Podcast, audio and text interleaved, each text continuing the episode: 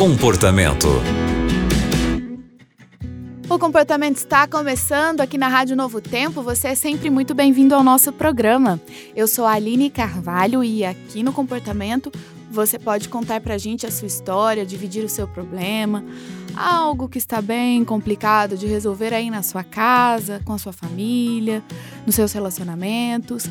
Sabe por quê? Aqui nós temos profissionais que poderão te ajudar, trazer novas ideias, algum conselho.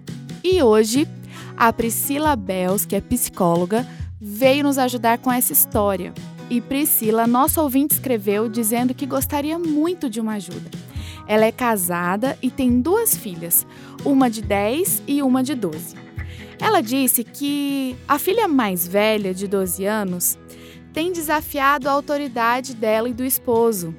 Eles estão tentando algumas alternativas para ajudar, mas não tem resolvido. Ela disse ainda que agora, nesse período de pandemia, tem sido ainda mais difícil porque ela tem trabalhado em casa e está ficando muito estressada com toda essa nova rotina. O esposo, infelizmente, trabalha longas horas e fora de casa.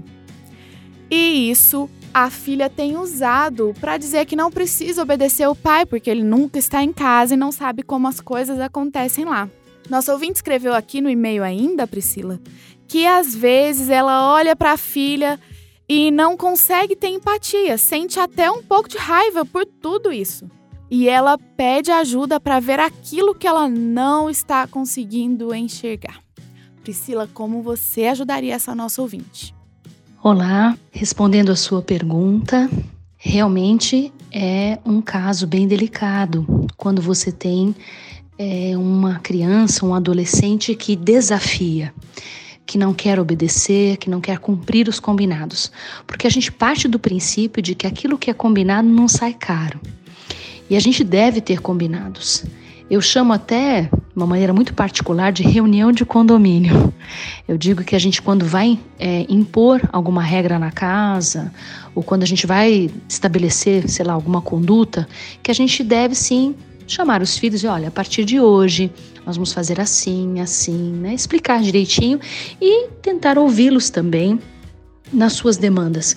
O que, que eles acham, mas sempre deixando claro que os pais, na linha hierárquica da casa, eles são superiores. O pai e a mãe devem ter suas posições muito bem definidas. Então, nesse caso, é, rever essa situação. É claro que você está com raiva, é, desanimada. Esses sentimentos são naturais, eles acontecem mesmo quando somos contrariados, quando a gente não consegue é, formar uma conexão com filhos, enfim, com quem mora com a gente. Essa idade é a idade realmente do desafio.